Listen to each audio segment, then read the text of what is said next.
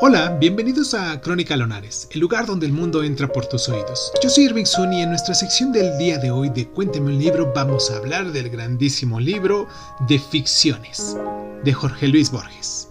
Comenzamos.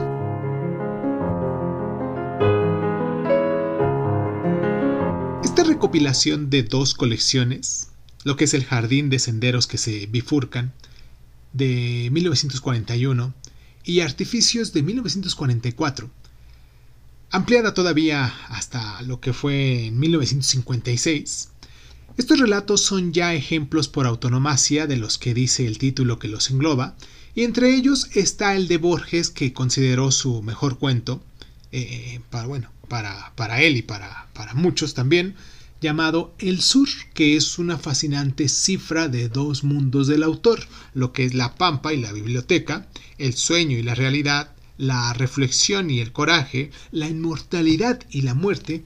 pero todos los cuentos incluidos en este volumen se han vuelto clásicos de este género, lo que son las especulaciones sobre los mundos paralelos, como algunos de los que ya hemos eh, hecho aquí también leído en voz alta, como lo es Toulon Urbac Orbis Tertullius, también las vertiginosas revisiones de obras apócrifas,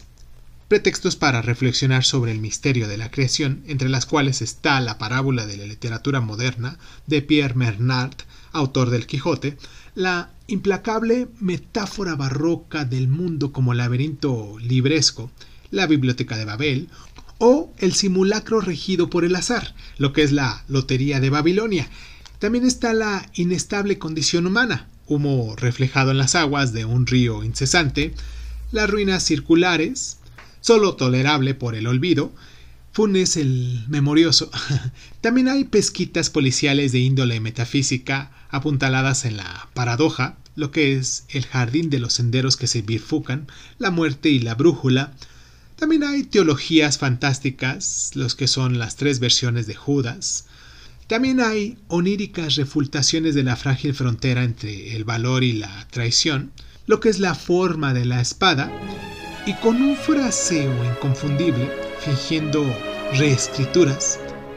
Borges se inventó como personaje e inventó también la literatura futura.